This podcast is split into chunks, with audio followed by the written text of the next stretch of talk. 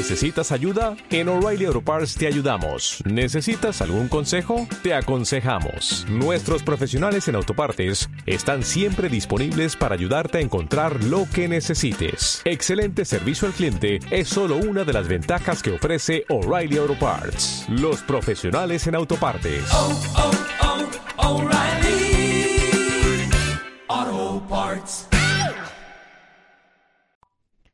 Buenos días a todo el mundo, soy Nacho Serapio, director y fundador de Dragon y te doy la bienvenida a un nuevo episodio de Dragon Magazine, tu programa de artes marciales y deportes de contacto. Hoy es viernes 25 de mayo de 2018 y vamos por el programa número 265. Dentro música. Dentro música. Don't concentrate on the finger or you will miss all that heavenly glow.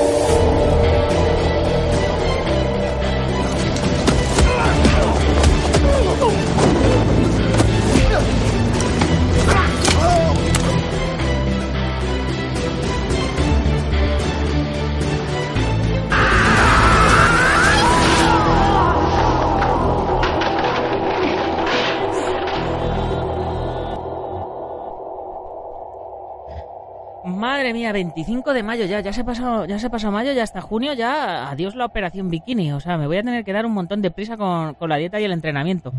En fin, el programa de hoy se lo quiero dedicar a todos los chicos que van a participar en el seminario de lucha escénica que impartiré este sábado en Bulla, provincia de Murcia, en paralelo al evento organizado por Martín García y Jesús del Toro de IPSA, Defensa Personal Policial, donde estaré enseñando la diferencia entre la lucha real y la cinematográfica, y les daré unas primeras nociones para que puedan meterse en el apasionante mundo del cine a todos aquellos que quieran verlo desde dentro.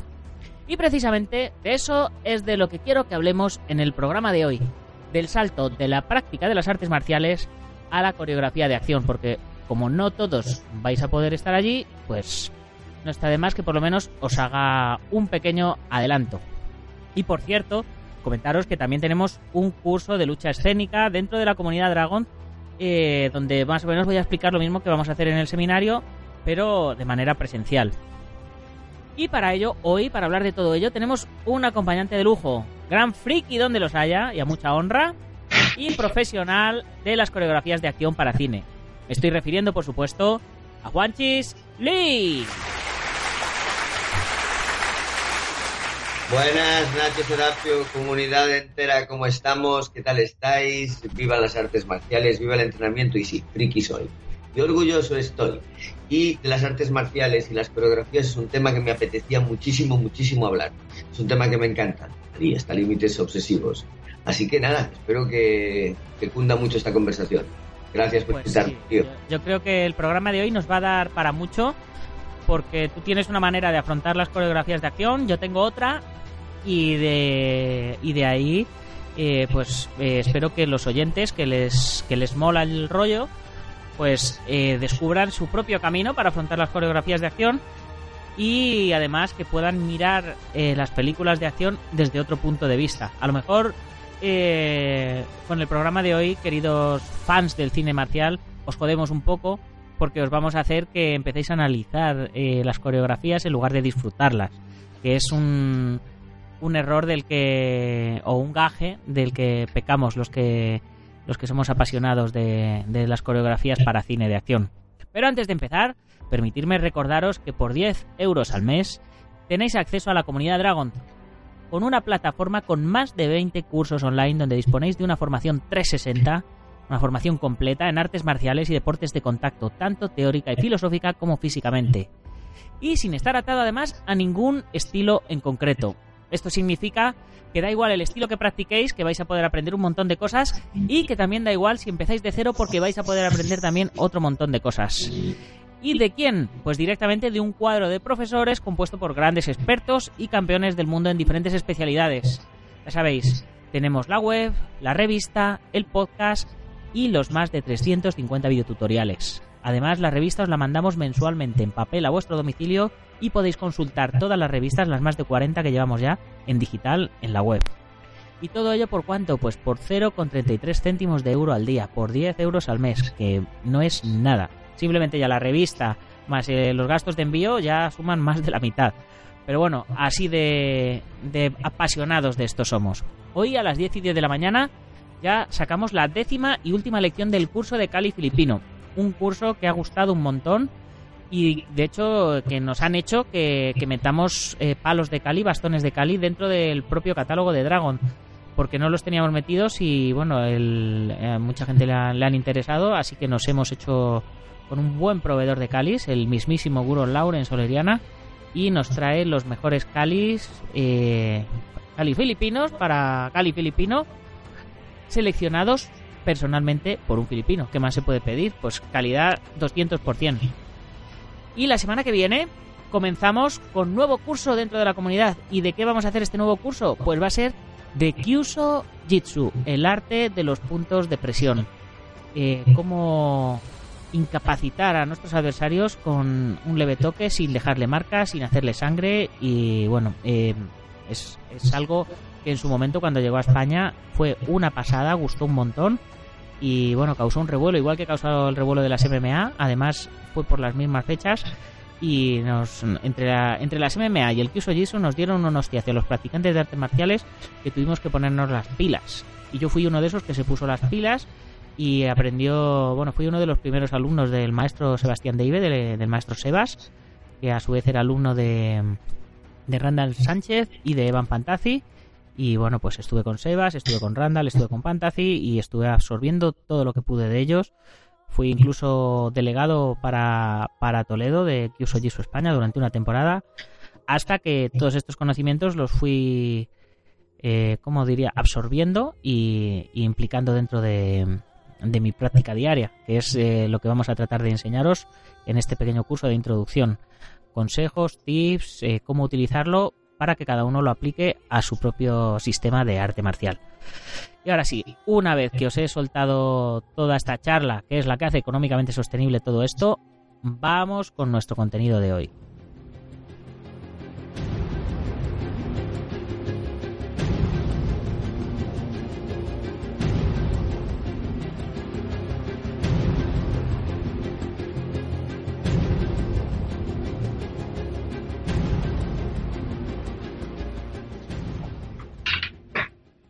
Bueno, pues ya estamos de vuelta y hoy nos toca exprimir la experiencia profesional de, Juanchis.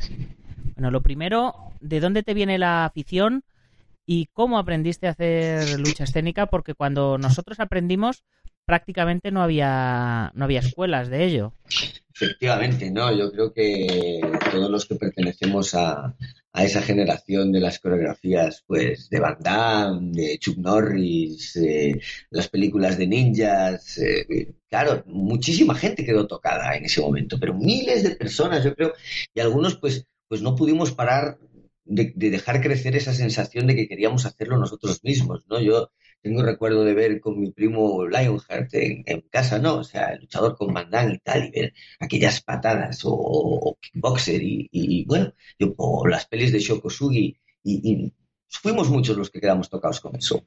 Y entonces, como no había manera, como tú bien dices, de, pues no había un sistema, no lo habría, por supuesto. De hecho, en Hong Kong ya tendría una experiencia tremenda, pero no llegaba aquí. Entonces, la única manera pues fue la, autodidacta, el ensayo-error, la teoría científica, ¿no? Que lleva funcionando millones de años y bueno, pues en este caso se tarda un poco más, pero a base de pues mirar las películas eh, a cámara lenta, fijarse mucho, intentar repetir, eh, bueno, pues vas pillando los pequeños trucos hasta que descubres que efectivamente existe todo un lenguaje audiovisual que está basado en las, en el cine de eh, acción, coreografía, y en esencia de artes marciales, porque ya podríamos incluso esto subdividirlo en escenas de acción con coches, escenas de acción, eh, persecuciones, eh, que ahí entra también el movimiento de parkour y ya incluso nos iríamos hasta los propios musicales, peleas de musicales, bailes, eh, es todo un universo, es todo un universo que claro, que aún hoy yo creo que todavía no tiene una, pues un, un, sistema homologado de que, dices tú. Aún el otro día me mandó un colega mío que está trabajando en, en, en, cine ya desde hace mucho tiempo en Miami y tal, y estaba como haciendo algún curso extra y tal, y ponía, mira, mira, un libro sobre trabajo de escenas de acción y tal. Y yo le pedí información y me decía, ah, muy genérico y tal. Por eso te digo que no hay todavía, yo creo que hoy. Por eso cuando salió aquel vídeo famoso que tú por supuesto viste, y muchísimos frikis también, eh, de las artes marciales, eh, los vídeos de Jackie Chan. Los vídeos de Jackie Chan. ¿no? Ese vídeo fue la Biblia. La Biblia. Sí. Es que ese, biblio, ese, ese libro verdaderamente por fin dio coordenadas concretas, además súper finas, bien explicadas sobre cómo se hacía una coreografía y más al estilo de Jackie Chan, que bueno, que es, a ver quién, quién discute que Jackie Chan eh, ha hecho las mejores coreografías en la mayor parte de ellas, si hacemos un ranking, está en la mayoría, ¿sabes? Sí. Entonces, Y luego sacó, luego hubo otro, eh, Red Trousers, sí, del protagonista de Mortal Kombat, ¿no? Sí. Que ahora mismo no, no recuerdo, Robin Show. Eh, sí, efectivamente, Robin Show. Ese además era como tenía un punto más dramático, ¿no? Tenía el punto emocional del documental, porque Jackie Chan dio un sistema, ¿no? Dio como un, un vídeo tutorial magistral, ¿no? Una clase magistral. El otro se centraba más en las en, muchas heridas que habían tenido. Había alguno, había uno que se había caído, se había caído cortado un cable había caído sobre una roca, se había quedado jodidísimo el tío, roto por todas partes, y decía, no, no, yo soy Red Trouser, sigo adelante y tal. Uf, muy dramático todo aquello. Pero me gustó mucho, me gustó mucho, me gustó mucho. Y también explicaba bastante, rodaban como un corto por dentro, ¿te acuerdas? Que Sí, sí. era Robin Shaw el protagonista y, y salía ahí las escenas como las hacía. Muy interesante, ostras, me lo voy a repasar, tío. Sí, porque de hecho lo tengo, lo tengo, lo tengo en DVD. Sí, sí, eso, otro, otro vídeo básico. Y a raíz de ahí, bueno, pues eh, como hicimos todos, ensayo-error, esto funciona de una manera, esto funciona de la otra. Yo al principio pensaba que cuanto más daño nos hiciéramos real, mejor sería y me equivoqué, porque no siempre es así. De hecho, no suele ser así. Yo grabé De hecho, de hecho no hay que hacerse daño porque Exacto. hay que ser, hay que, hay que poder repetir todas las coreografías todas las veces que sea necesario. Exacto, exacto. Es un noble intento. Yo creo que todos hemos pasado por ahí en plan, pues yo me tiro, yo me tiro. Pero eso, luego, aunque tengas el valor de hacerlo y que pueda tener incluso su punto mientras lo haces, genera esos, esos problemas de logística y que, bueno, que no son compatibles con la cantidad de repeticiones que exige un, un rodaje, ¿no? Entonces, bueno, eso suena muy valiente, es muy honorable, yo lo aplaudo, ah, vamos, no me culpo en exceso, pero luego rodamos otras escenas que no nos habíamos hecho daño ninguno y por una cuestión de ángulo, de timing y de ejecución parecía la, la gran hostia. Y eso me Sí. quedó grabado a hierro. Ostras. Sí, sí. Y, y coreografías en las que nos dimos unos golpes brutales, que nos hicimos un daño brutal y que luego en cámara no se transmitía ese, do- ese dolor y ese daño. Sí. O sea, eso, Eso luego dolía otra vez verlo, ¿sabes? Sí, decías, ostras, pero con el hostiazo que me ha dado y no se ve. Sí, sí, Y, por eso. y ¿cuándo, ¿cómo fue tu, tu primer rodaje? ¿Qué- y, y qué, ¿Y qué sensación te dio?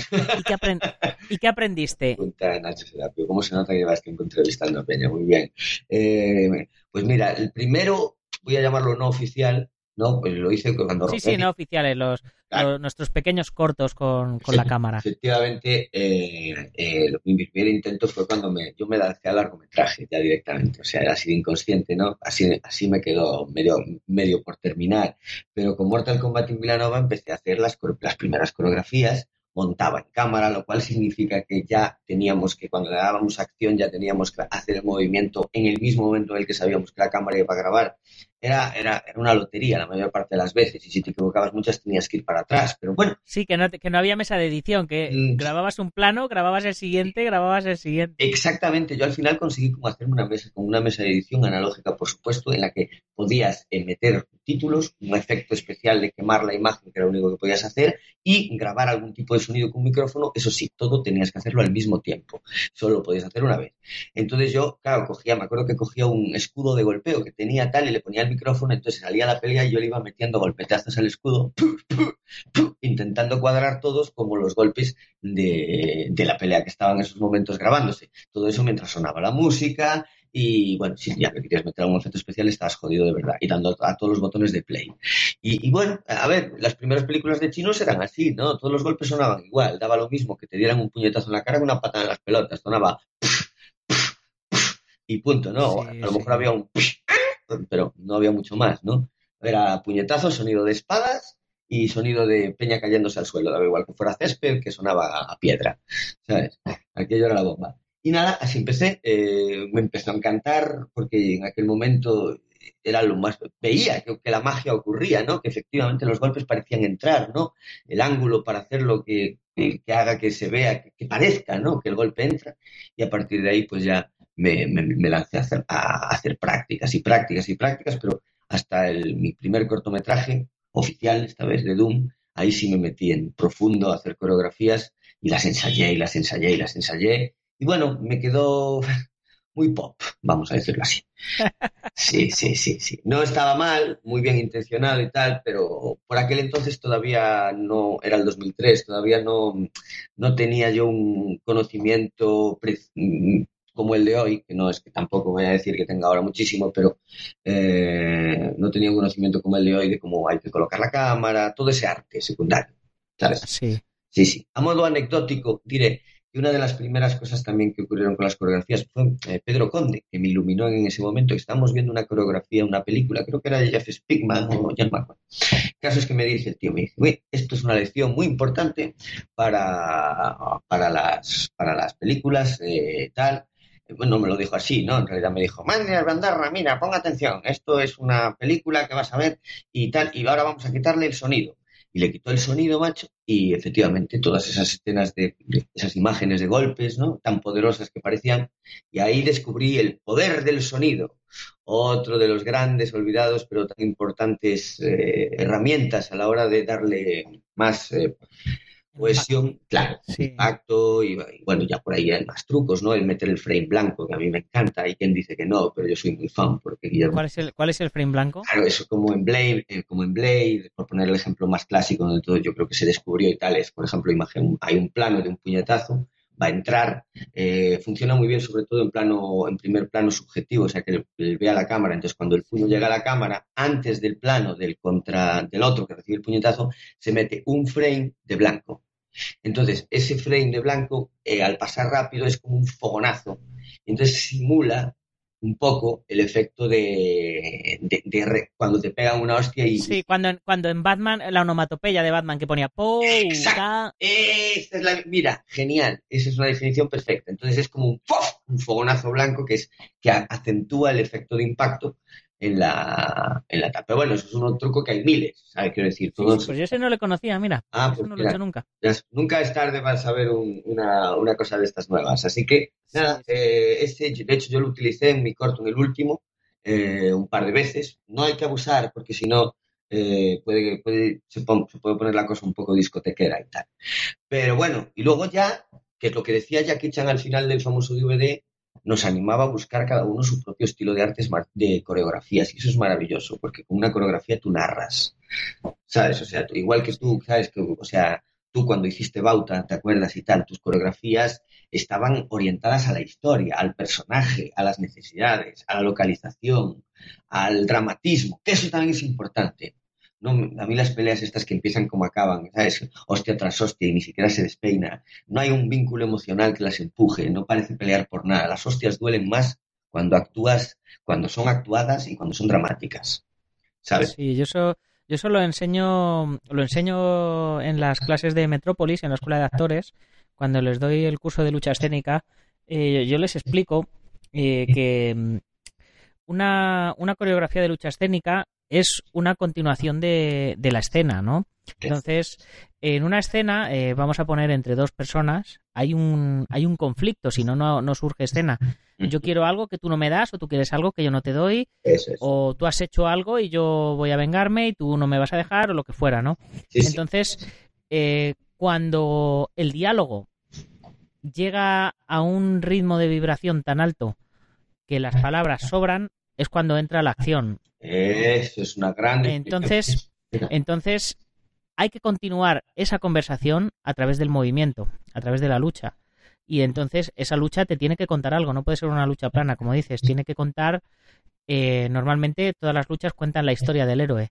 El que va a ganar eh, se presenta, el otro le, le, le hace frente, eh, tienen el conflicto, el que va a ganar parece que va a perder, pero luego recuerda la motivación que le ha hecho estar hasta llegar hasta allí, entonces le pega el último subidón y recuerda la última lección o lo que sea y infla hostias al al, al villano, digamos, ¿no? Sí, sí, O, totalmente. o termina, o, o es una chica que la está, que la, que la quieren violar y parece que la van a violar y al final consigue darle con un martillo en la cabeza a uno, pam, se levanta y consigue matarle al otro por accidente o por lo que sea, pero te narra, te cuenta la historia, ¿no? Claro. De hecho, es también es importante el tema de los diálogos entre medias de la, de la historia, porque Sí. no solo es pelear, y también la pelea tiene que estar, eh, como, como podríamos decir, caracterizada en base al personaje. Un, un- Efectivamente, por- claro. ¿por, qué, por qué un ama de casa va a saber MMA? claro. Eh, claro. no, eso, si la, eh, nadie dice que no, que puede saberlo, pero no puede saberlo por ciencia infusa. Tiene o tiene que haber tenido un entrenamiento o esos movimientos que está haciendo tienen que parecer movimientos de supervivencia salvajes. Efectivamente. Eh, no, no puede verse a alguien técnico que no ha entrenado técnica. Eh, entonces, eh, y si te lesionan de un brazo, pues ese brazo no lo puedes utilizar. No, no, no, no puedes. eh, si te han pegado un tiro en la pierna, no puedes salir en el siguiente plano sin cojear. O cada vez que te toquen ahí, pues te tiene que doler. Sí, sí, sí, sí. Sí, no, estoy totalmente de acuerdo. La coreografía, además, nunca lo había pensado tampoco así exactamente de esa manera. La coreografía es, o sea, es cuando el diálogo termina, ellos siguen hablando a través de, bueno, comunicándose, eh, discutiendo, ¿eh? A través de la coreografía y no pelea igual, efectivamente, un ama de casa que un luchador de, de MMA, pero incluso más allá. Eh, no pelea igual una persona honorable que un cobarde o que una persona vengativa. No se pelea igual con odio que con miedo. Eh, bueno, eso sí podría ser semejante, pero quiero decir que las emociones también influyen a la hora de, de- de- de comportarte con la coreografía. Las emociones y el, y el trasfondo del personaje. Porque Exactamente. Yo puedo, yo puedo tener miedo, puedo saber artes marciales, pero es que además por la mañana me puede haber dejado mi novia, eh, me pueden haber puteado en el trabajo y puede haber pasado un día de perros. Y todo eso afecta a mi hora a la hora de pelear, igual que si tuviera una velada por la noche y fuera a hacer tres asaltos en un ring, todas esas cosas que me han pasado durante el día me afectarían, pues en- al personaje también también le tienen que afectar. Y hacen avanzar la historia. O sea, la coreografía hace avanzar la historia, porque evidentemente después de la coreografía la, la historia no va a estar exactamente igual que antes porque ha habido una mangana de hostias. Las manganas de hostias suelen mover los argumentos hacia adelante. No pretendo hacer aquí alegato especial del cine de acción, pero es verdad que a veces veo películas eh, que me encantan los dramas contenidos, pero en algunas ocasiones los veo a todos ahí en silencio tenso y digo yo, Dios mío, si alguien sacara una pistola del bolso, ¿sabes? Eh, la trama avanzaría muchísimo más rápido. Por eso te digo que el cine de acción, o sea, todas estas escenas de coreografías y demás, eh, son una parte, eh, o sea, son una vértebra más de la historia, ¿sabes? Y si ya, ev- Evidentemente, y normalmente, eh, fíjate que, que es la, la misma historia que, que se da ya desde el colegio con los abusones, con, los, con lo del tema del bullying, sí, cuando el malo, entre comillas, no tiene recursos hablando, es cuando recurre a la violencia. claro, En, las, en todas las escenas de acción sucede lo mismo. El bueno intenta dialogar o porque no llega intentando, intentando dar una mangana de hostias a todo el mundo. El bueno intenta hacer las cosas bien. Y es el malo siempre el que como no tiene recursos, pues se lanza a dar golpes y a, y a inflarse a dar palos. Yo con respecto, cambiando de tema y volviendo un poco a los orígenes eh, de cómo empezaste tú a grabar y hacer coreografías y, y demás, yo tuve la suerte de antes, muchos, muchos años antes de, de grabar mi primera coreografía, tuve la suerte de haber hecho eh, multitud de exhibiciones ah, de, sí, core- sí, de fundamental. coreografías de, de lucha escénica. Sí. Eh, afortunadamente, mi maestro fue de los primeros que viajó a Estados Unidos a competir y allí vio exhibiciones de, de gente grandísima. Estuvo, estuvo con Ed Parker, estuvo con Robert Trias, estuvo con Chuck Norris, con Bill Wallace, con toda esta gente en los mundiales. Y allí las, aparte de las exhibiciones que hubo, eh, las finales de la, del campeón de campeones de catas te obligan a hacer el, el embusen, que lo llaman la, la aplicación práctica de la, de la cata con la que has ganado, ¿no? Mm, Entonces, eh, hacen unas coreografías espectaculares de tres o cuatro adversarios contra uno. Entonces, mi maestro, que era un hombre que tenía mucha visión, cuando, cuando vino a España, pues en sus exhibiciones empezó a hacer coreografías de varios adversarios contra uno. Y, Claro. Eso es básicamente una coreografía de acción. y es una coreografía de, de lucha escénica, claro. Sí, Y encima había llegado el boom de la ninja manía Mm, y instintivamente, pues íbamos, íbamos muriéndonos como veíamos morirse a los malos en las películas, porque al final era una pequeña obrita de teatro que hacías eh, para presentar tu arte marcial al público, ¿no? Sí, sí. Y, de ese modo eh, yo fui cogiendo rodaje muriéndome y fui cogiendo rodaje haciendo coreografías de lo que serían espectáculos en directo, como luego años más tarde estuve haciendo el show de Batman, ¿no? Eh, ya tenía, cuando llegué allí yo ya tenía el culo pelado de hacer coreografías de, artes marciales frente, frente al público. Y, de, y de morirme como te tienes que morir. De hecho, en, en el 2000, me parece, estuve compitiendo en Las Vegas, en, en los campeonatos del mundo IMAC, y estuve en el primer seminario de lucha escénica en el que había estado nunca, que lo, lo presentaba Chris Casamasa, el doble de Batman en Batman y Robin. Y ahí fue donde yo di mi primer mi primera incursión en el, en el mundo del cine. El seminario era How to Break in Action Movies, cómo, cómo entrar a romper en, el, en las películas de acción, ¿no? ¿Qué tal? Interesante, supongo. Eh, sí, estuvo ah, muy interesante. Pero lo más, lo más interesante es que siempre me cogía a mí como ejemplo para todos. Anda, mira. Sí, eh, fue, muy, fue muy curioso porque. Privilegio. Me, dio. Eh, no, pero decía like this, ¿no? Como él, como él. Ah. O sea, me, le puso orden a lo que yo estaba haciendo instintivamente desde hacía tiempo. Ajá, claro, ya lo tenías todos los elementos ahí, claro, claro. Sí, y me dio una estructura de trabajo. Sí. Y a, y a razón de ahí, a raíz de ahí, pues yo ya fui, yo ya fui empezando a modificar el trabajo y a crear coreografías y ya me metí en, en hacer mis primeras mis primeras grabaciones. Mi primera grabación fue un, un duelo de, de katanas. Muy bien, un clásico. en, las vías, en las vías del tren de, de Illescas. Las vías del tren son una referencia marcial extraña, ¿verdad? Supongo que Van Damme haciéndoles pagar nos marcó a todos allí sobre el tren. Era de noche, de noche y con gabardinas. Ajá, y el puntito ah, Inmortales. Ah, ya Blade, Blade, de acuerdo. Blade Inmortales, sí, sí. Sí, sí, estuvo, sí. Estuvo muy guay, simplemente como un poco como experimento que incluso si, si echara vista atrás a, las viejas cintas de, de, la videocámara que tengo por ahí guardadas, quizás incluso aparezca. Ostras. Ah, pues mira, eso tiene hoy su valor vintage, ¿eh? Ten cuidado. Sí, sí. además lo ves así, un poco recordar cómo fueron los, claro, los, principios en los que como no se sabía, había que hacer la prueba del, ensayo-error, era la única manera. Y, montando, y montando con, con Pinacle. Yo no llegué, yo no llegué a montar a montar las coreografías directamente sobre la cámara, pero, pero Pinacle, eh, solo tenía solo tenía una pista de de, de vídeo, ¿qué? De vídeo. Entonces había que cortar, trocear, pegar, poner delante, poner detrás. Y, bueno, eh, evidentemente lo que salía de mi imaginación a lo que llegó a aparecer en la cámara, eh, vamos, se parecía como como un huevo o una castaña. Sí, sí, sí. sí Aún así quedaba resultón. Claro, está maravilloso, ¿no? Porque el efecto mágico, o sea, el, efecto de golpe, el efecto de pelea se conseguía, mejor o peor, pero era muy gratificante verlo. Y lo sigue siendo. Eh, los sistemas de montaje entonces eran muy rudimentarios, o sea que las coreografías también se beneficiaron mucho del avance brutal que han tenido los dispositivos, vamos, los softwares de edición desde, desde entonces, ¿no?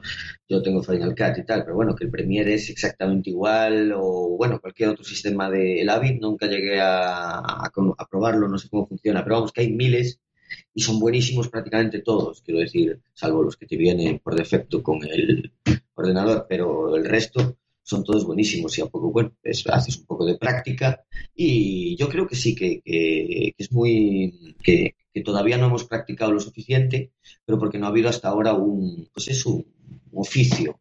Digamos que yo creo que las coreografías, en el, sobre todo en el cine español, especialmente en el cine español, hasta ahora han sido como un subproducto encargado a, agentes técnicos de especialistas de, de, cine y efectos especiales, que los hay buenísimos en España, ¿eh? Pero claro, esa gente, digamos que abarca mucho, un amplio abanico, mucho más amplio, pues, eh, los coches, las escenas con tirolinas, eh, los saltos inmensos, el fuego, agua, ese atropellos, ese tipo de cosas. Y claro, las escenas de artes marciales, las peleas, y, y escenas de artes marciales o cualquier tipo de pelea requieren de, claro, de, de una atención, es, es un arte en sí mismo. Así lo he comprobado yo a lo largo de este tiempo y es en lo que me quiero centrar yo. Sí, yo barriendo para casa, creo que en España ha habido un antes y un después de las coreografías de Águila Roja. Ah, por supuesto. Y del habido- concepto de Águila Roja. O sea, es Y que del, del concepto mismo de Águila Roja. Águila Sí, Roja sí. dejó claro que se puede hacer una serie, se puede hacer material, eh, una historia con artes marciales e incluso más lejos, con una historia tan bizarra como un ninja que, que estuvo, en- que, que estuvo en Japón y en la Hispania. Pero bueno, en realidad si lo piensas tiene sentido. Podría ser. Decir, Mm. entonces, y consiguió efectivamente marcar un precedente y hay un antes y un después. Yo le doy mil gracias para que estas, porque esta serie haya salido, porque es un argumento recurrentemente bueno a la hora de, de hacerle entender a cualquiera que el cine de acción español tiene que estar al salir. ¡Ya! también es cierto que nos, que nos racanearon los sueldos a la mitad a los especialistas, porque si no era imposible, era imposible presupuestarlo. Pero bueno, Sí. ¿sabes? A, los, a los especialistas le bajan el sueldo y a los protagonistas se lo suben, ¿no? Efectivamente, es Cosas-. Cosas, cosas de la vida. Sí. Pero bueno, fue un gran laboratorio y hoy día eh, los especialistas españoles están harto preparados para hacer acción. De hecho, hay muchos que están mm, participando en las mejores superproducciones que se están haciendo. Y cuando digo las mejores, me refiero a Star Wars, me refiero a películas de Marvel, Assassin's Creed, o sea, peliculones de acción con todas, con todas las letras. O sea, y ahí siempre, siempre hay españoles ya. Sí, sí, por eso te digo. Pero bueno, eh, ya se sabe. Eh, por ahora hay que esperar para que, bueno, pues todo esto flote al mainstream y por fin sea, pues eso, eh, se tenga, tenga su hueco en el, en su espacio nuevo en el cine. En el cine español y, y en el internacional y en el del mundo mundial, porque si hay algo que es internacional es la acción. Pues sí, además no necesita. el director eh, Daniel Cirilli, eh, que lo conocí en el NIAS, del Festival de Cine de Acción de Sevilla de Joaquín Ortega, que bueno, que fue, fue, fue maravilloso estar allí. Además, mira, eh, está bien mencionar a Joaquín porque también hace mucho Sí. por, por empujar un cine de acción aquí y un trabajo de, bueno, pues de este tipo de cine. Y me dijo eso, me dijo que, que el cine de acción era el más internacional de todos los de todos los cines. Y bueno, si lo digo él, eh, tomo nota. Pues sí, y además, eh, la semana pasada, me parece casualmente, estuve hablando con, con la CEO de, de Iron Dragon Televisión, eh, el canal, no sé si conoces ese canal de, de Estados Unidos. Sí, eh, Iron Dragon TV, sí, sí, sí, sí. Creo, Es- que, creo que se llama Ahora, Janel espera. Jan- Janel- Janel, Smith. Smith. o- Yo Janel tuve, Smith, el- mi- el- no, déjame, perdona el momento, publicidad, autopublicidad, pero mi corto estuvo en el festival de el Action TV Dragon Fest en Houston, Texas. Sí, allí estuvimos, allí estuvimos. Yo no pude ir porque eso de Texas pues no me pillaba muy cerca, pero, pero sí es un, es un festival internacional que encima está hermanado con el NIAS. Sí, sí, a mí me, me, me dijo que, que presentara que presentara el teaser de Juan Hombre, que estaba muy bien para, para allá, y, y- o el corto de Bauta y tal, y yo le dije, digo, mira, Janel, es que eh, si yo no voy a poder ir, dice, no, pero por lo menos lo presenta, digo, no, pero es que lo, lo interesante de presentarlo es hacer networking después, es, Está, está claro. es, es, es que, que te vean y que puedas hablar con directores y, y productores y ver si puede salir algo de ahí. Bueno, a mí me, hacía ilusión que mi corto se viera en Texas, ¿me entiendes? ¿Sabes? Y Sí, además, sí. si tú que has visto el corto sabrás que probablemente, no sé si pillarían la ironía, pero si la pillaron, bueno, pues ah, espero que no se hayan enfadado ni nada. Nada, está, está muy bien, está muy bien. Pues nada, eh, ¿por dónde por dónde íbamos? Ya nos hemos ya nos hemos ido de fuera, de guion totalmente. Sí, sí, sí, es lo que tiene. Pero bueno, Sí, es es que este tema es un mar muy amplio y yo naufrago en él con, con muchísimo cariño. Pero bueno, Sí, eso sí. estábamos hablando un poco de bueno, las coreografías versus las peleas reales versus si efectivamente eh, pues eso, hay que, eh, es un arte en sí mismo el diseñar coreografías de artes marciales y de peleas, un arte que trasciende incluso las propias artes marciales. Quiero decir, no es Sí. hay que saber artes marciales para según qué peleas o, por- o para coordinarlas, pero no basta con eso. De hecho, en los 80 De hecho, de hecho eh, no hay que saber artes marciales. Eh, por ejemplo, Chechu Rojo Efectivamente, no, otro no sabía, a mencionar. no sabía artes marciales, pero sí sabía lucha escénica. Y Efectivamente. se encargaba se encargaba de las coreografías de un montón de series y de un montón de pelis en su momento, que hoy día me imagino que sigue trabajando en ello y con su escuela, especialistasdecine.com, ya es. aprovechamos y le hacemos un poco de publicidad, Así es. y al cual le estoy muy agradecido porque también, también aprendí mucho con él. Sí, sí. Y, Es un tío encantador. O sea, ahí grabé la coreografía final del corto y, y, por supuesto su ayuda fue fundamental. Incluso me dio consejos al respecto. Pero también tengo que decir que cuando las eh, eso está, decir, el público en general, que es muy grande, luego está el de los frikis de artes marciales, que es que todavía sabemos ver que, que, que Keanu Reeves no lo hace bien todavía. Quiero decir, y es completamente eficiente.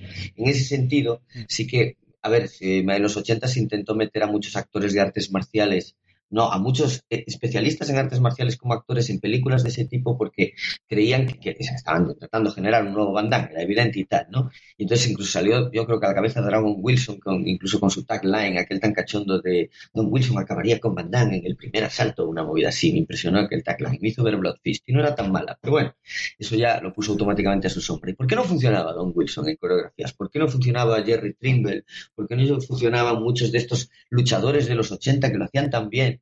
O, o por Porque eran artistas marciales y no eran actores. Exactamente. No interpretaban las coreografías. Hacían una sucesión de golpes más allá, más a menos, pero no eran como Van Damme, que probablemente, que sin duda, cualquiera de ellos le hubiera dado a Van Damme la tangana de su vida. Pero Van Damme, si algo tenía, era muy dramático en las coreografías, muy expresivo, con todo, ¿sabes? O sea, a todos nos quedará cuando, cuando hace el el Deep Mac, el golpe mortal en el ladrillo y se pone a ver los ojos como platos, o cuando se pone las manos en, ¿sabes? Que tiene como sangre y, y está ciego y, y grita, ¡ah! Van gritando, no. O sea, hay que entenderlo. Eso es coreografía. Eso es meterle dramatismo a una, a una pelea. Por eso el resto no funcionaba. Porque eran esos patada tras patada, tras patada, tras patada, golpe tras golpe, no, no había una, una transmisión emocional. Yo también, yo también creo que era falta de, a lo mejor, de experiencia de, de los directores o una mala dirección. Bueno, claro, pero eso siempre un, un buen director eh, saca, saca oro de donde no lo hay. Un mal director puede destrozarle la carrera a un buen actor. Efectivamente, de hecho Van Damme también tenía películas eh, malísimas como Black Eagle, que, que, quedaba completamente desaprovechado, o yéndome a lo moderno, eh, Tony Ya, en estas de Fast and Furious y tal, que lo veo tremendamente infraaprovechado. O incluso Jackie Chan cuando llegó a Estados Unidos y empezaron a ponerse pesados con que había que poner muchas protecciones. Quiero decir, Hora Punta era brillante igual, pero ya no tenía ese punto eh, extremo que caracterizaba las películas de Jackie Chan, que lo respeto igualmente y, y Hora Punta es una de mis pelis favoritas. Pero claro, es que no se puede tener todo. Yo creo que en ese aspecto Jackie Chan ha evolucionado ya con los años. Claro. Después de después de ver que, que pues que él defendía lo casero, que no hacía falta efectos digitales y tal, bueno, pues ahora la última peli que, que se va a estrenar de él es una peli del espacio. Pues, o sea, que para, para muestra un botón, ¿no? Es y en la peli de y en la peli de Foreigner eh, eh, pues ya ese salto por la farola yo ya no creo que lo hiciera él, sino que lo habrá hecho su equipo de especialistas. Jackie Chan, el que no tenía dobles. Sí, claro. A ver, Jackie Chan Lo que pasa es que, claro, eh, ha, ha, evolucionado en base a que ya es un señor de sesenta y pico años. La edad, Hollywood, su hija lesbiana le han hecho entender que eh, tiene que evolucionar, abrir la mente. No, en serio, que si yo veo al tío un poco cerrado del comunismo mausetuniano, no lo sé, no. Pero este tío era como, no, yo soy muy machote y no sé qué y tal, y luego, pero, ¿sabes? Poco a poco, me acuerdo una vez que vi, hace ya unos años, ¿no? Y el tío se había lanzado contra unas brasas, ya no recuerdo ni qué película era, se había tirado encima de las brasas, ¿no? Y, había pasado rodando por encima de ellas y lo, lo, montaron de tal manera que te hacía entender que eran estos planos en los que Jackie Chan se jugaba el cuello.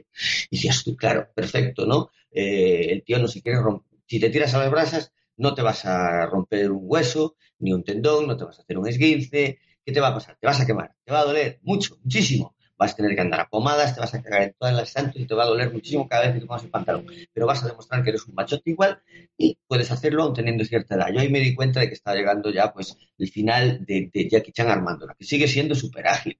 Pero bueno, yo entiendo que ese paso tenía que darlo natural, lógicamente. Y ya cuando hice el smoking ya empezó a tirar de cable al dolor. Sí que es verdad que al principio era como muy, no, yo, yo, pero bueno, al final sí, evidentemente. Y ahora, si se va al espacio, pues ya imagínate, Jackie Chan en gravedad cero, qué barbaridad. Uh, qué coreografías pueden salir de ahí, macho. Joder. Pues yo, yo no, no sé de si hará mucha coreografía o no. Yo me imagino que, que, que lo que lo que pida la trama, ¿no? Pero No, no, claro. creo que vayan a hacer una, una, una ópera espacial de, de Kung Fu, ¿no? No creo. Te has puesto muy ambicioso ahí. Si te oye igual. Sí, sí, hombre. yo- No creo, no creo que, no creo que vayan por ahí los tiros.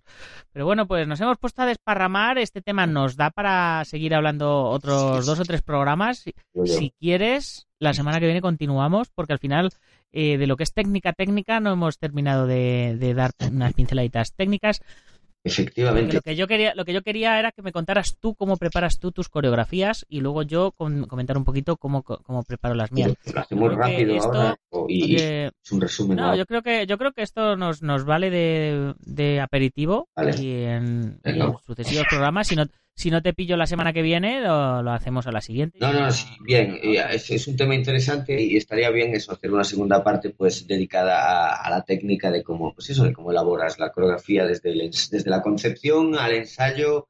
eh, Sí, al- además, además tenemos dos, dos, eh, ide- dos, dos vertientes de cómo afrontar diferente. Una que es eh, tus propias coreografías de, de tus trabajos Sí, sí, y otra es las coreografías por encargo. efectivamente. Efectivamente, donde trabajas con un material que te Claro. llega desde fuera, la creatividad ahí se cuarta y te Porque conviertes en un... mm, Sí, sí. yo, por ejemplo, el, el corto de, de Bauta lo hice, eh, creé una historia en base a una serie de coreografías que quería grabar Claro, y, y hiciste un Jackie Chan. quería darme, quería, quería darme el capricho de, de- más que capricho, el laboratorio de experimentar, de trabajar, de grabar, de probar y en base a eso creé una historia que, cada, que fue cogiendo peso y, y bueno, y salió un personaje que es muy chulo.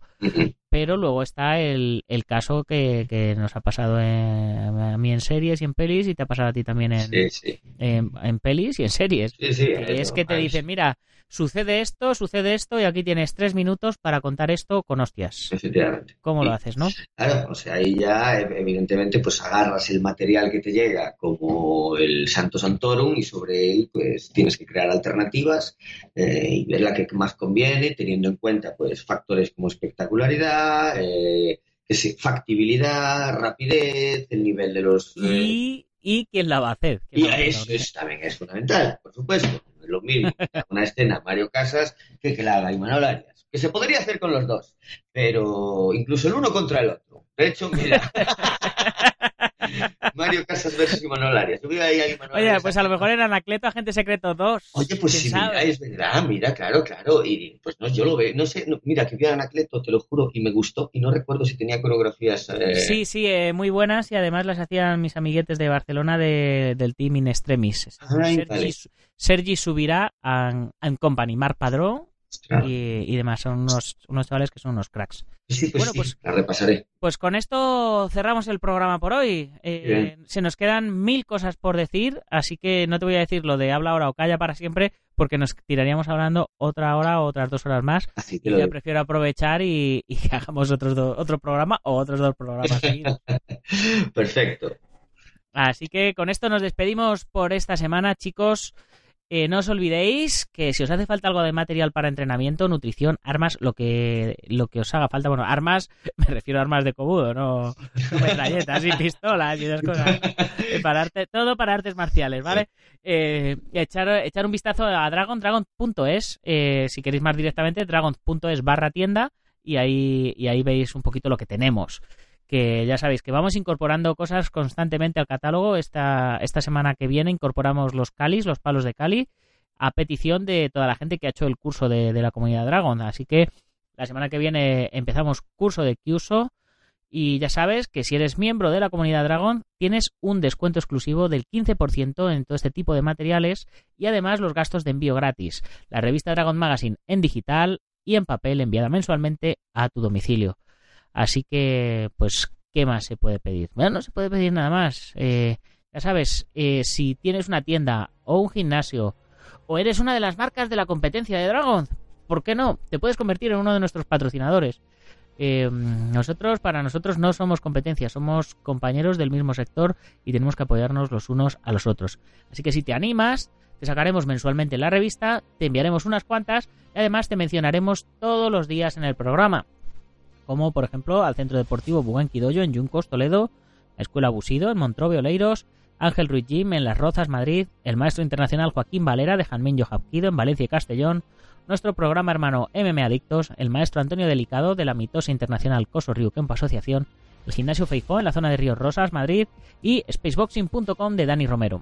Ya sabes que puedes comprar todas las revistas a través de la página web o puedes suscribirte, hacer la suscripción anual, comprar números atrasados o lo que os acabo de decir, que os unáis a la comunidad Dragon, disfrutaréis de todos los contenidos premium, los descuentos, los cursos, la revista en digital, en papel y un montón de cosas más. Ya sabes, si te ha gustado el programa, compártelo con tus amigos y si no con tus enemigos, pero compártelo porque nos vas a hacer un grandísimo favor. Y si ya nos das una valoración de 5 estrellas en iTunes o nos pones un like en iVoox y algún comentario, pues mejor que mejor. Y si eres de los que nos oyes en Sport Direct Radio, en la 94.3 de la FM, en Málaga y toda la Costa del Sol, ya sabes, tienes que hacer que corra la voz porque todos los días tenéis un programa de radio de artes marciales y deportes de contacto en vuestra emisora de radio deportiva favorita. Hace mucho que no hacemos, eh, antes de despedirme, hace mucho que no hacemos recomendaciones de cine, ¿no? Recomendaciones de peli palomiteras.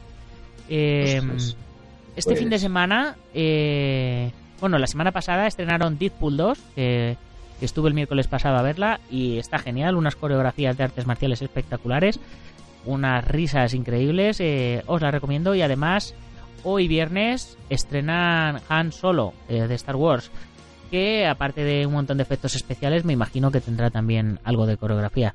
Así que si voy a verla el próximo miércoles que viene, pues ya os comentaré a ver a ver qué tal. Y ahora sí que sí, hasta el próximo lunes, guerreros.